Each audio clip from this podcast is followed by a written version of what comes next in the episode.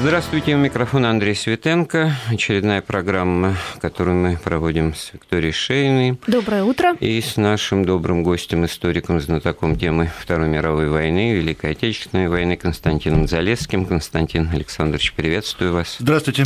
Здравствуйте. А, мы вот о чем сегодня поговорим на следующий день после Дня Победы. Ведь заглушить эту машину войны за день, не то что там за час – подписанием невозможно. Это было, наверное, тоже всем понятно. И были бои после победы. Вот каково это было сражаться, умирать, отдавать свои жизни уже когда, в общем-то, и психологически, и со всех точек зрения было понятно, что победа пришла. Однако вот Прага была взята 10 мая, бои в Чехословакии продолжались до 14 мая. И в Югославии. Э, да, продолжались бои в Европе. Вот, и я предлагаю нашим слушателям подключаться к этому разговору, с, про, про эти соображения мы поговорим. Потом, может быть, мы затронем тему того, как вообще это было демонтировалась вот на глазах эта машина Третьего рейха и идеологическая, и военная э, фашистская и насколько там пороху вот этого гнил э, опасного хватало для того, чтобы продолжать э, сопротивление, потому что существовала такая версия, опасность, что может быть партизанское движение. Да, да, там было. Да, и э, готовилось специально вот очень об этом мы упорно. Тоже поговорим. Да. Ну и, может быть, о судьбе вот последних этих гитлеровских, значит, главарей, которые, в общем, тоже очень показательны. Это их судьба, кто как из них спасал свою шкуру, и в этом смысле разного успеха в кавычках достиг. Наш телефон 232 15 59, код Москвы 495. И для смс-сообщений есть номер 5533 с заголовком «Вести» в любой транскрипции.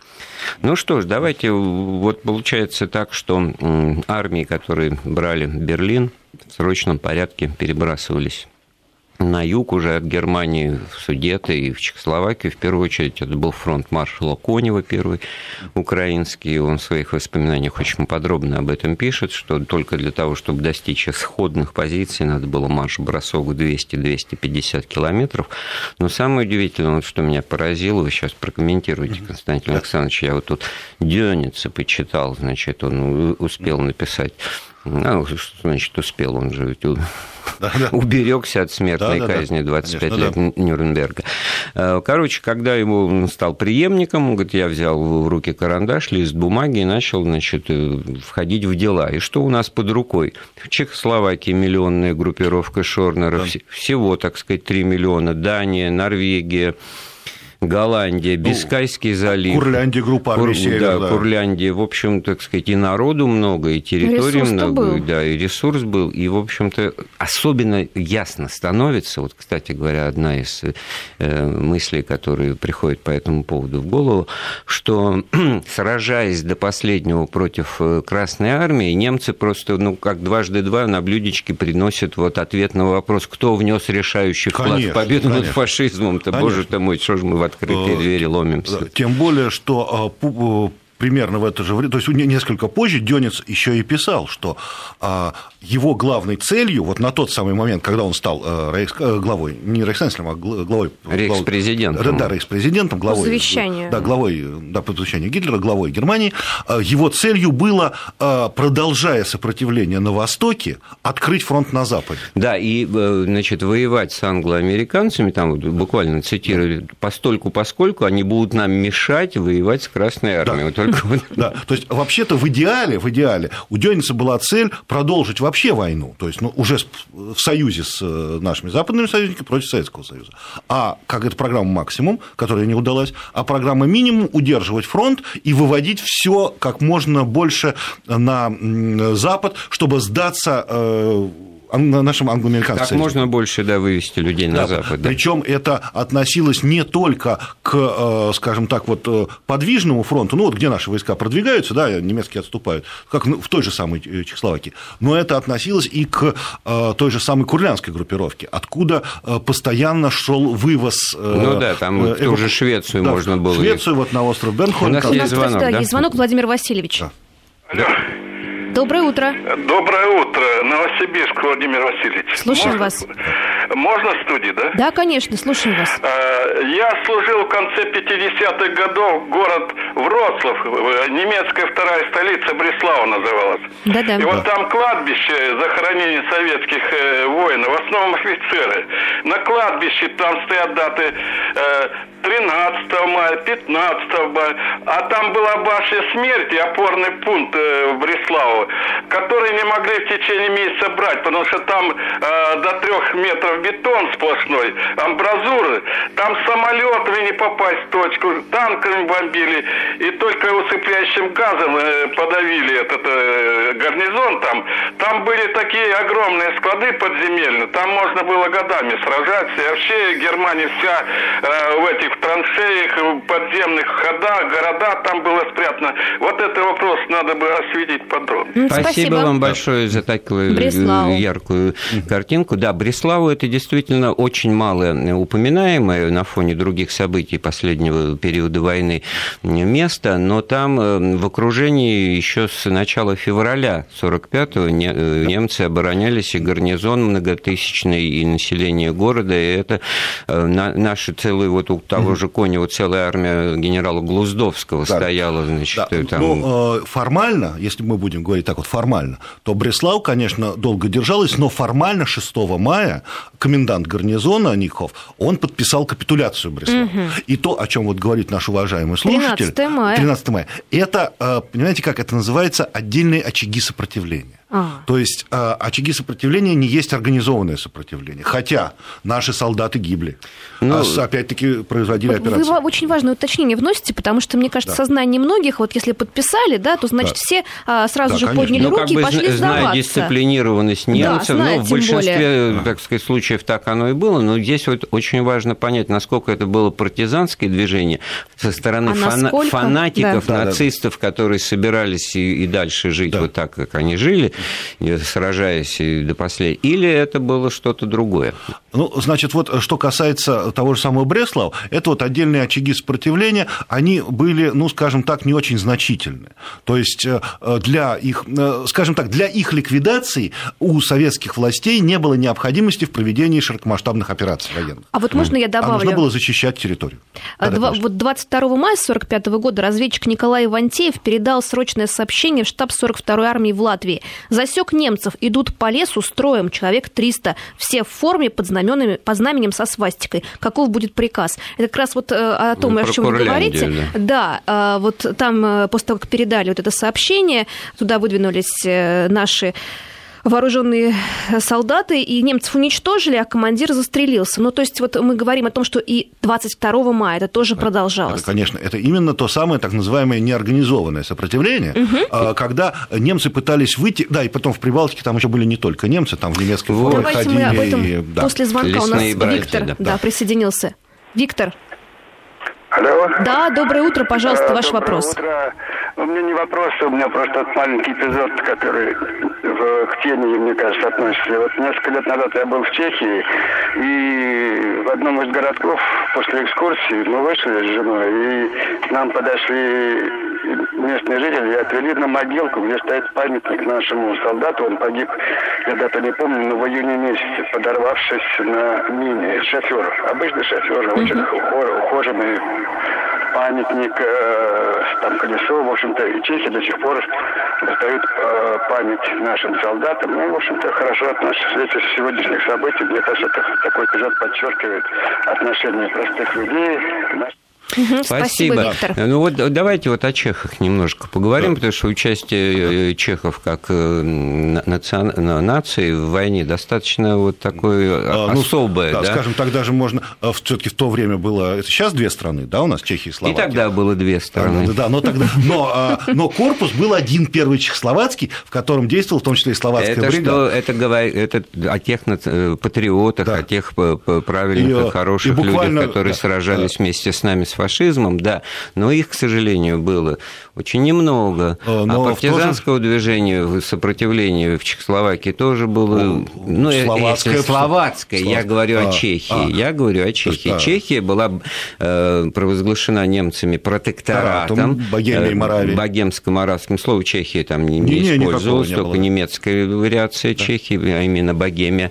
И они получили с точки зрения статуса гражданского, в общем, таком хитром положении.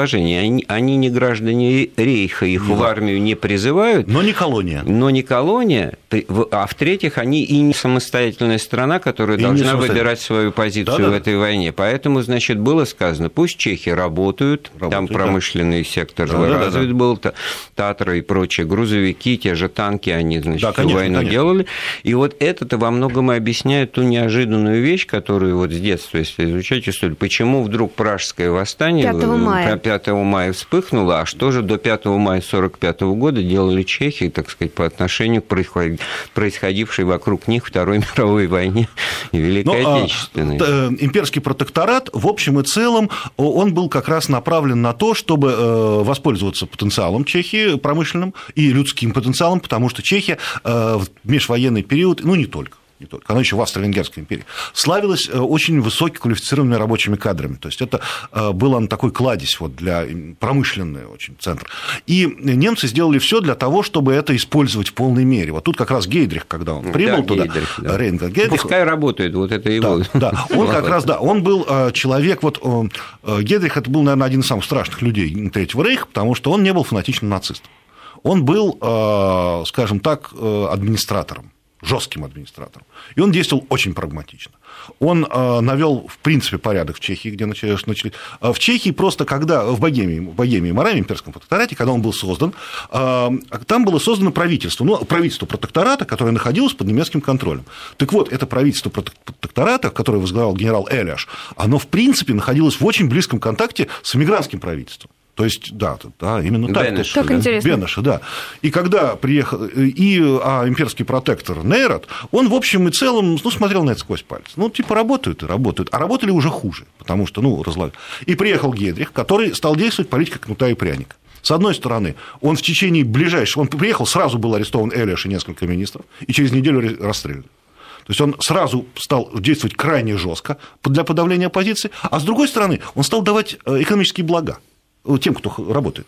То есть он вот так, кнута и пряника, он очень эффективно действовал. Именно поэтому как раз он и был убит, вот эта вот операция Ну, вы опережаете Android, тоже да. мою мысль. В данном случае да. она, наверное, многим да. в голову пришла, потому что одно из немногих событий такое да. громкое во время да. войны, это вот убийство, да. значит, Гейдриха. Причем э, кем? Это были Значит, Англичане? Нет, значит, нет, диверсанты. Нет, нет значит, вот те, те, кто убили Гейдриха, это были чешские Че... патриоты. Причем эти люди шли убивать Э, поработителя своей родины. Вот этот э, Грабчик, по-моему, и Кубик, они шли, ротмистры, ротмистры – это университетское звание, они шли убивать как, конкретно вот э, человека, который олицетворяет собой нацистский режим. Но за ними стояла английская спецслужба и стоял полковник Моравик, который был, ну, просто он был глава чешской спецслужбы в Лондоне и тоже, естественно, агент английских спецслужб. Вот у них была цель одна, причем цель у них была не наказание Гейдриха, цель у них была провокация то есть вызвать ответную реакцию на гибель Гейдриха.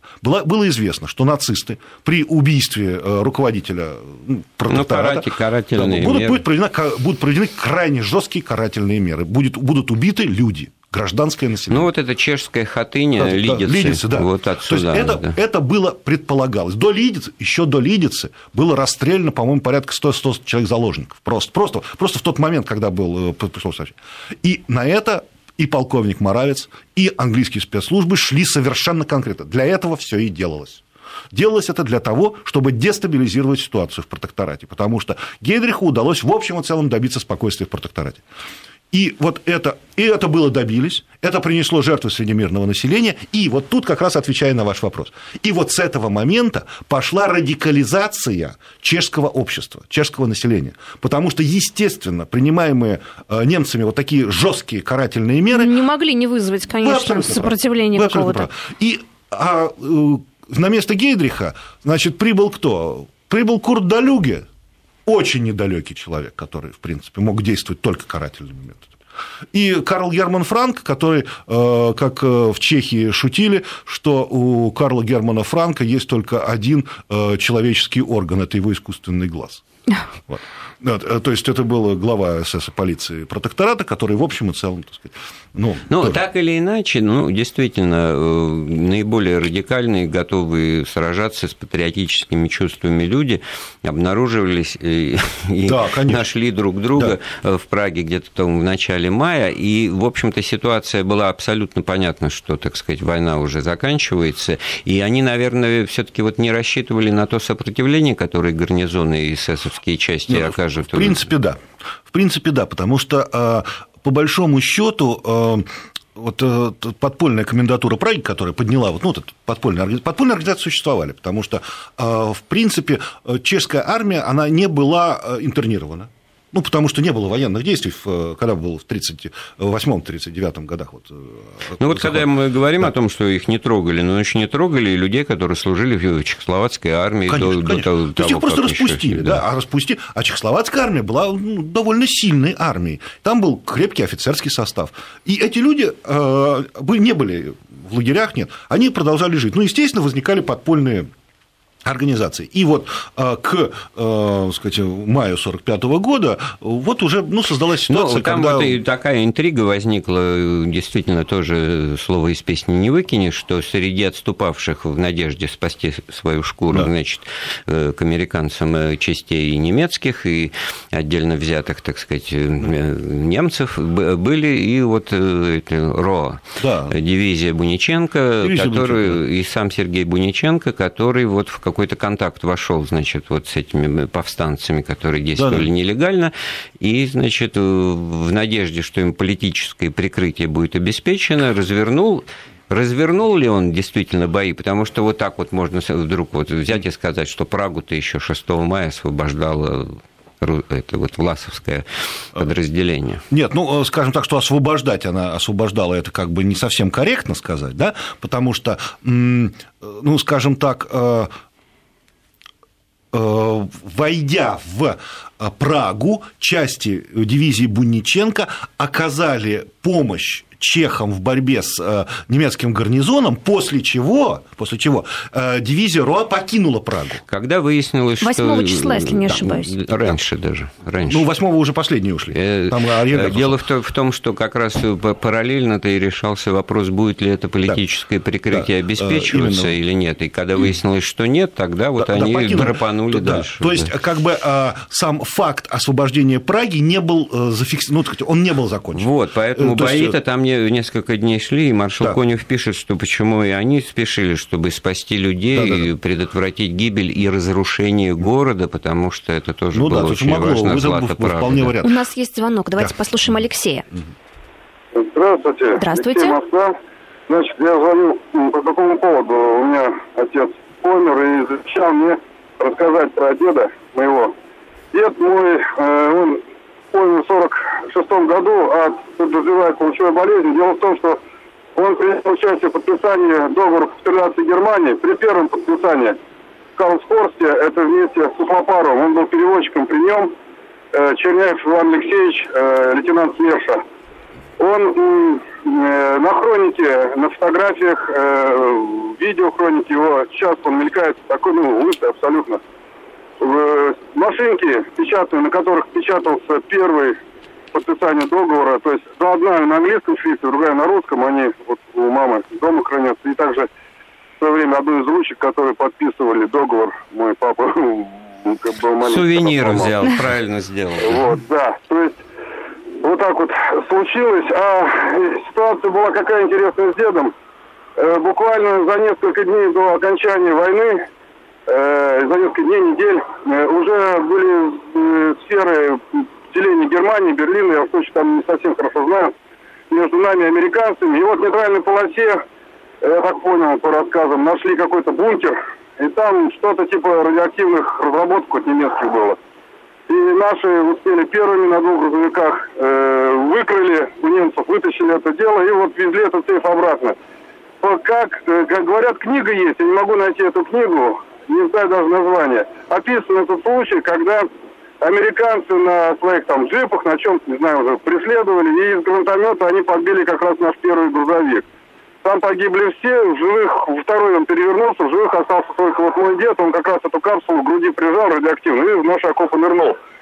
И как его друзья потом рассказывали, он в течение ну, двух-трех дней потерял полностью. Он посидел и потерял полностью весь свой Вы знаете, вы очень интересную историю рассказываете. Вы оставьте, пожалуйста, свой телефон администратору, мы свяжемся с вами и, и эту да, тему да, рассмотрим да, отдельно. Очень, очень вас Хотя я, честно просим. скажу, я вот... Это, да, потому что это, это очень интересный это факт, вот конечно. действительно целый, да, целый сюжет, сюжет причем большой, очень да. серьезный, а, в котором выясняется, что вот, ну, думали и на будущее, конечно, и мало ли что обнаружиться могло mm. среди того, что прячут немцы. Во-первых, конечно, конечно, может быть, какие-то ценности, трофеи и так далее. Но вот ну и разработки тоже это очень вещи, важная безусловно, вещь, да. Поэтому охота, как по-другому не назовешь, на, за умами, за инженерами, за изобретателями. А вот смотрите, учеными Ниж... шла тоже тогда уже во всем. Из Нижегородской области нам написали. Расскажите, пожалуйста, о событиях в Польше после капитуляции. Моя бабушка, военврач, служила там аж до 1948 года и не любила говорить об этом. С Днем Победы. Ну, э, значит, в данном случае вопрос-то идет, э, э, значит, если мы будем говорить о военных действиях, да, военных действиях, ну, у нас сегодня как бы такая тема, да, военные действия, то это вот еще 9 мая шли военные действия под Данцигом, то есть, ну, там под, Гдань, ныне, ныне под Гданьском, это вот э, Хель, так полуостров Хель называется. Ну, это да. немцы оборонялись-то, поляки в этом смысле. Я как бы мысль у меня возникла, что просто зная да. немножко эту тему, что там тоже уже была такая внутриполитическая ситуация гражданской войны, армия Краева, армия Людова, то есть лондонские поляки, московские ну, да. поляки. Ну, там, и... в общем, там фактор, это как вот гражданской войны, там это не, ну, не дошло э, до этого. Не, масштаба было, не было понятно, да. что а, диспозиция да. выстроилась. А, а что касается касается советских войск, то они там оставались, то вот бабушка наша уважаемая служила, служила там до 48 -го года, а наши войска там... Ну, вы, писатель Войнович служил да, в Польше вообще да. там. А выведены-то они были уже вот когда? В конце 80-х. Конечно, это а, северная группа войск. Северная группа войск, да, вы абсолютно правы. То есть там как бы наши войска находились, и мы можем вспомнить, что Рокоссовский был э, некое время министром национальной обороны. Вот очень интересный сюжет Ему очень шла эта форма. Подарили, ну, подарили, значит, Польше да, маршала Рокоссовского, да. Вот э, он, так сказать, да. Еще один радиослушатель хочет с нами пообщаться. Михаил. Алло, Михаил, слушаем вас. Алло. Да, пожалуйста. Вот насчет Праги идет речь в вашем эфире. Я очень долго работал на севере, 40 лет, и у меня были люди, которые эм, участвовали в этой войне на стороне Власова. Власовцы были. И вот они утверждают, что первыми ударили на Прагу они 5 числа. Да вот мы, мы об этом уже да, говорили. говорили да. да, что да, так. Буниченко. Вот да. об этом тоже бы надо рассказывать. Да, да, мы об этом рассказываем, да. Да, да, что были. Да, 5 мая, да, как раз э, дивизия Буниченко вошла в пригороды Праги и вступила э, в, ну, в, в, э, в боевой контакт вот с немцами. Тут интересный нюанс, я тоже до конца не разобрался с, очевид... ну, с очевидцем, да, с да. участником, так сказать, ну, время лечит, человек свое получил, рассказывал мне потом тоже, вот, значит, сражавшийся угу. и даже не в кавычках во Власовской армии, а, что сам Власов был против вот этих боев. Это Он... была личная инициатива, инициатива Буниченко. Да, поэтому говорить о том, что это э, все, так сказать, с самим Власовым Андреем Андреевичем связано, нет. А он в этом смысле это то как раз э, уже в прострации пребывал, как мне кажется, в депрессии и от командования отстранился. Вот. Но факт остается фактом, что некая третья сила Э, появилась, и они там мосты через его Волтаву захватили, они, значит, э, блокировали немецкую авиацию на аэропортах, значит, э, Праги, они начали штурм комендатуры, но там немецкий гарнизон эсэсовский да. особенно очень стойко оборонялся, так что... А потом это вот все так схлынуло совершенно а, ну, по понятным там, причинам, мы не будем повторять. Да, да.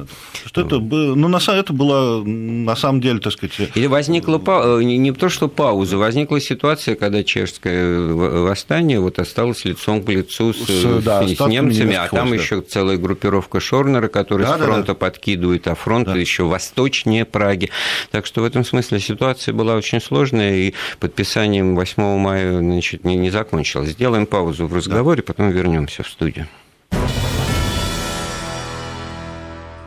Продолжаем вместе с историком Константином Залесским разговор о бое после победы. Наши телефоны 232 15 59, код Москвы 495. И, Виктория, у нас есть да, звонок, Марк да? Борисович, добрый, доброе утро.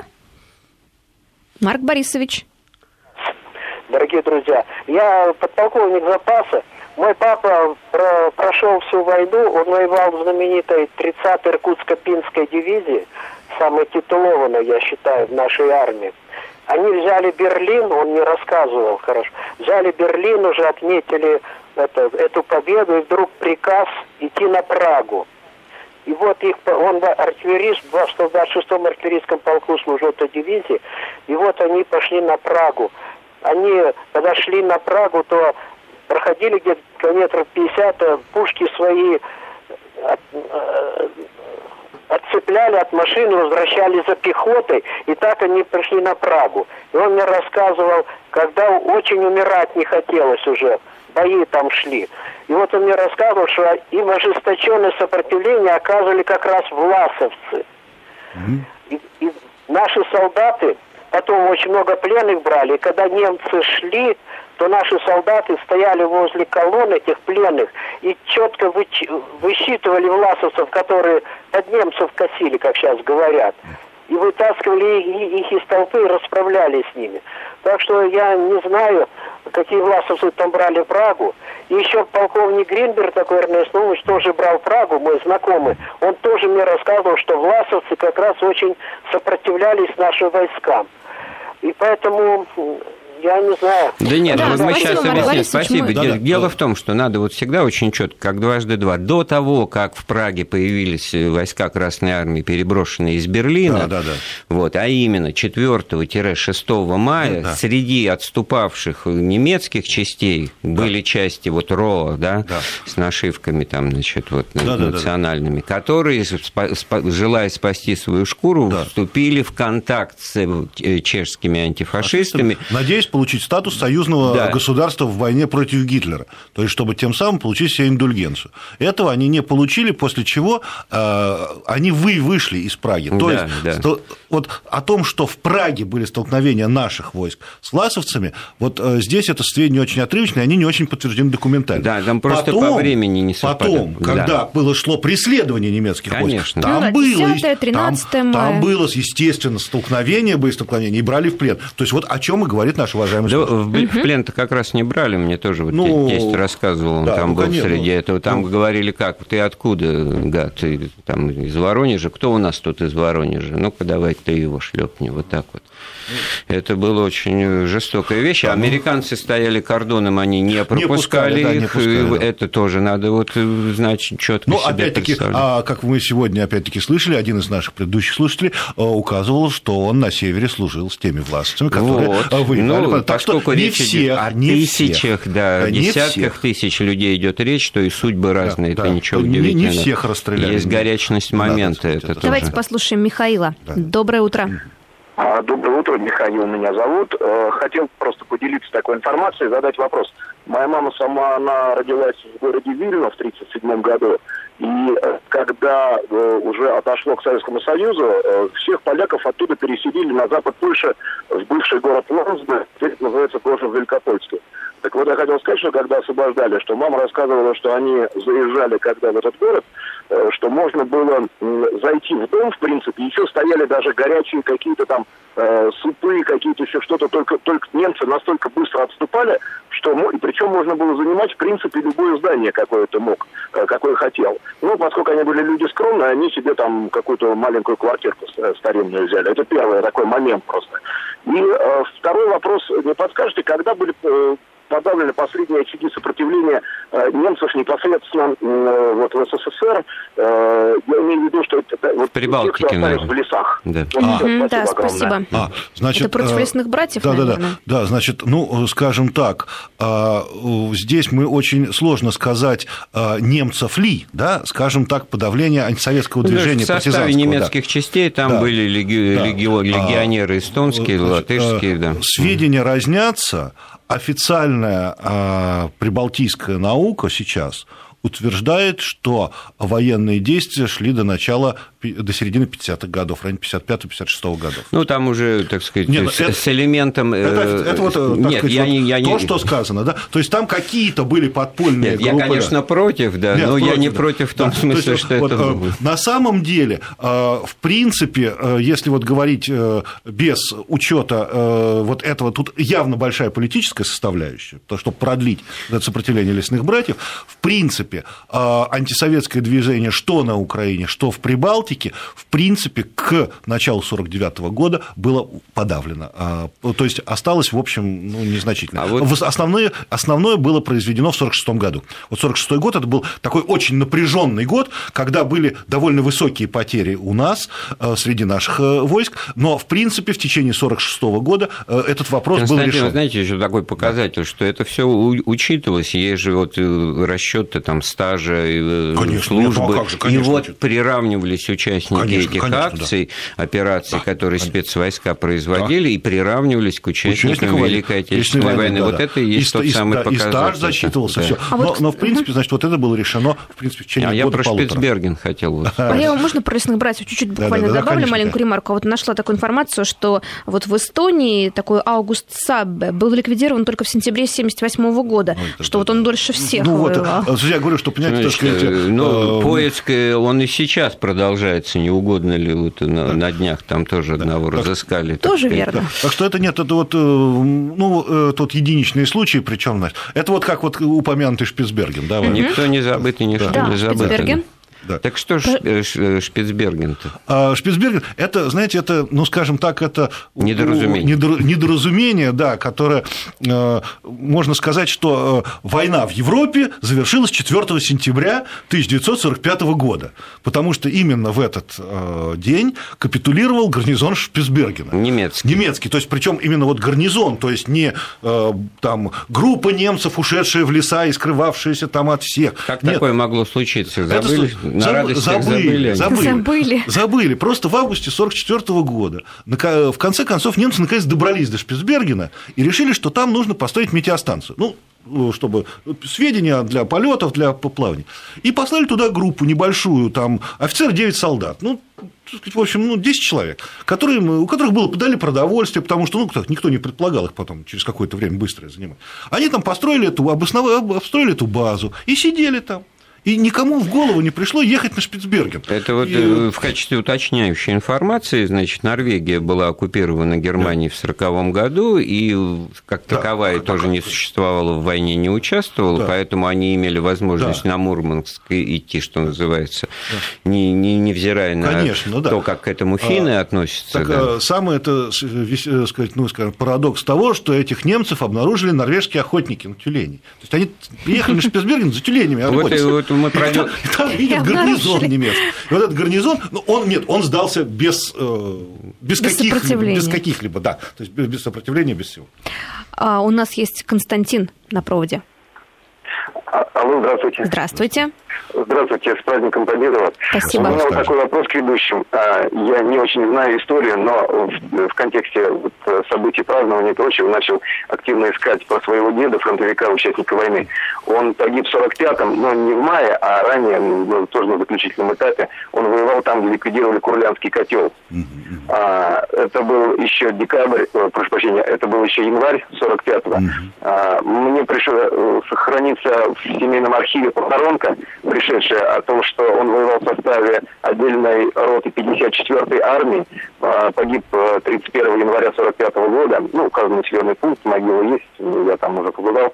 А, я начал Ой, Ой. к сожалению, сорвалось. Ну, может, Ой. нам перезвонят. Ой. Ну, вот еще тоже один из таких участков войны, который мало вспоминается, а гибли люди, и большие э, войска по численности были там задействованы, и в этом смысле после взятия Риги как бы стратегически это все, так сказать, и Прибалтики фронт ушел на запад, в Европу, но вот эта группировка, ее вот Гитлер почему-то, так сказать, не эвакуировал, ну, не знаю, что в надежде на то, что она будет э, приковывать да, абсолютно Это была политика да. Гитлера, которая он придерживался всегда и очень последовательно, то есть что действующая в окружении группировка, она оттягивает на себя значительно большие силы, и э, действие группы армий СЕР в Курлянском котле не дает возможности Советскому Союзу развернуть наступление в центр Германии, что, естественно, как казалось, был... Ну, ну самообман, очередной иллюзия, да, хотя расчет да. чисто военный здесь, может быть, и присутствовал, поскольку мы вот когда первый котел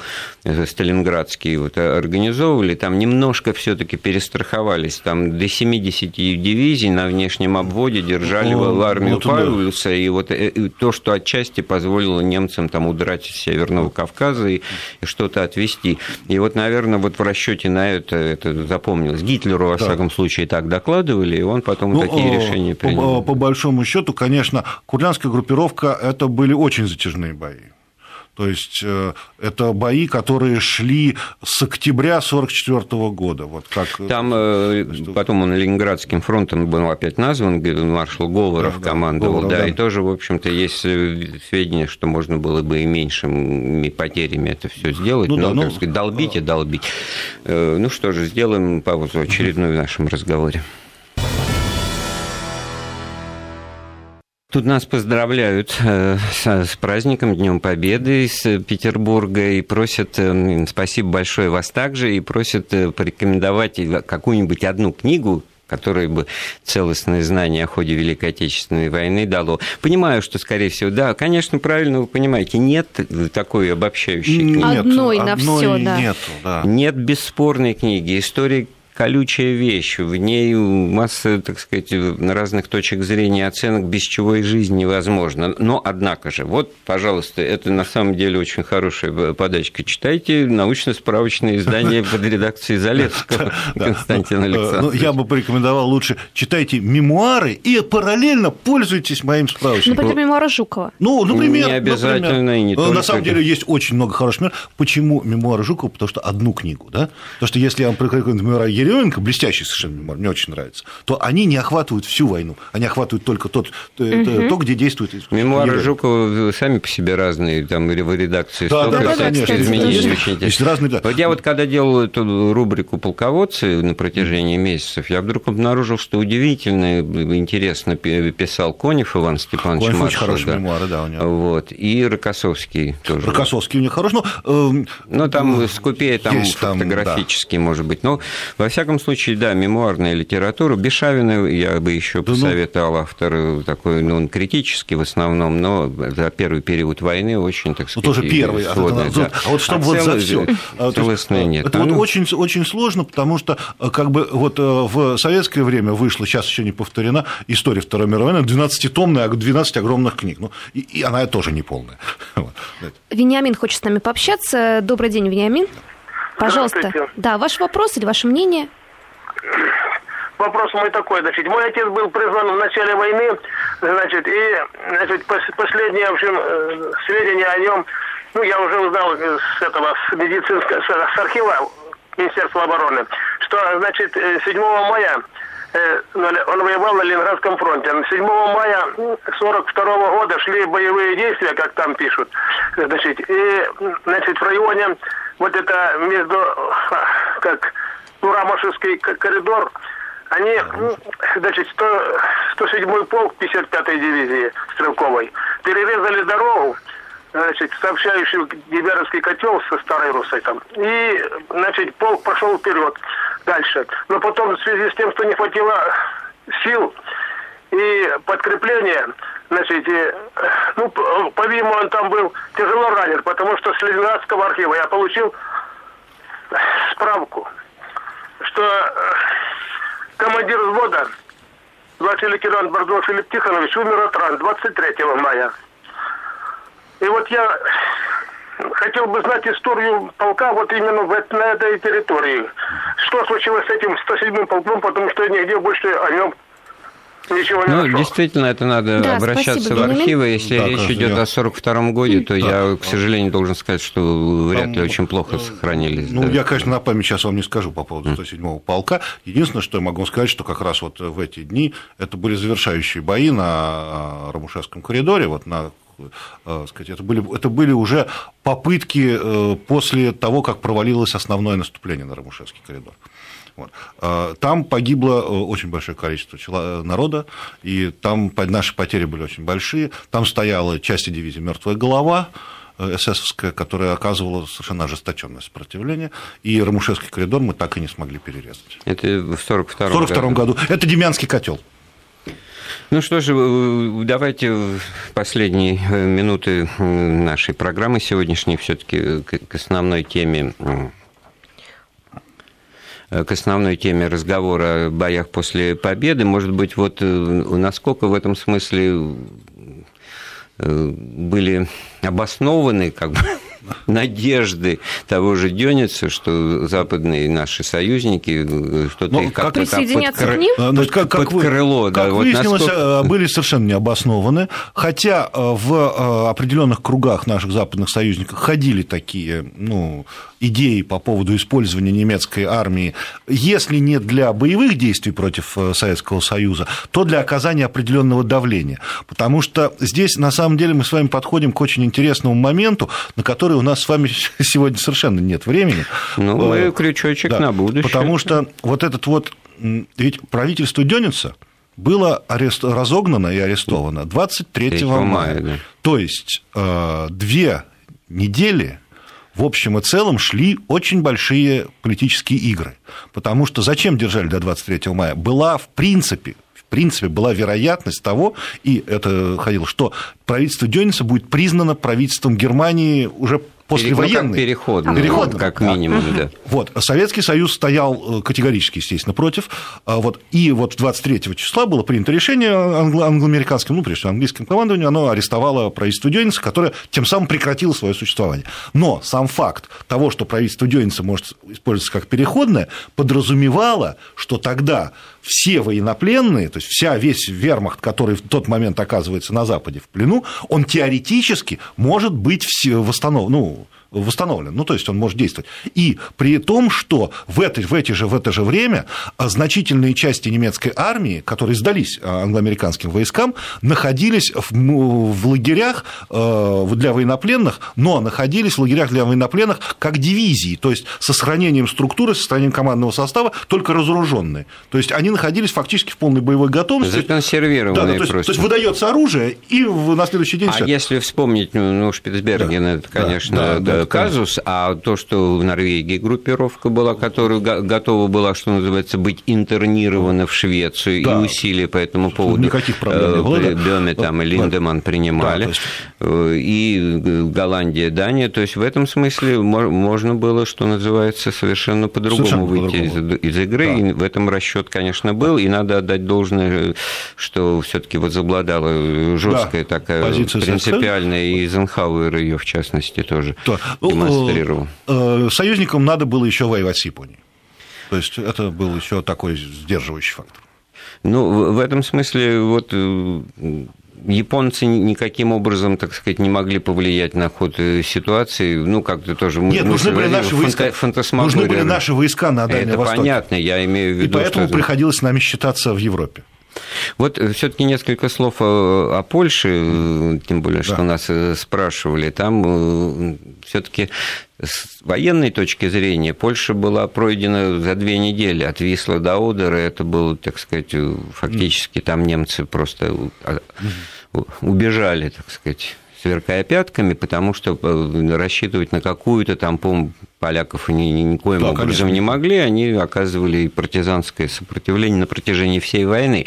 Но одновременно вот в этой же ситуации сразу, так сказать, противоречия обнаружились. С одной стороны, вот эта ситуация с Варшавским восстанием, которое полыхало и билось значит, на, на глазах Красной Армии, стоявшей значит, ну, на том берегу Вислы. На самом деле, ну, в общем, я хочу сказать, что поляки воспринимают. Да, да. На самом деле, поляки должны воспринимать польское восстание как преступление лондонского правительства, которое э, спровоцировало, спровоцировало восстание в надежде, э, в надежде на... на совершенно политические дивиденды. Ну, вот точно так же, как нам слушатель звонил и говорил, что вот в Вильно пришли, там, значит, щи да. на столе стоят, ну, да, и можно бежать, занимать, да. бежать, то ведь э, с Польшей в этой ситуации получилась тоже проблема, потому что все то, что было отобрано и у евреев польских, которые были в газовых камерах сожжены, этим тоже попользовалось местное население. И когда вот в 1946 году в Польше начали возвращаться уцелевшие, возникла масса таких вот бытовых конфликтов, а в нашей квартире живут. Ну да, да, возникли, конечно. Да, и вот в этом это конечно. тоже из песни слова не выкинешь, и поэтому первые вот караваны значит, переселенцев на землю обетованную еврейских в 1947 году и даже еще до провозглашения Израиля, это а были а из еще, Польши, да, это было решение проблемы польских а, евреев, как бы уцелевших. А еще, это... знаете, этот э, тоже был очень факт, что войско в армии Людовой, э, когда формировалась первая польская армия, туда э, вступило определенное количество евреев, которые бежали от немцев на Это на то, что на территории Советского Союза. И из этих евреев, которые вступили в армию Людову, практически никто потом не вернулся в Польшу. Вот, и это... Они все уехали.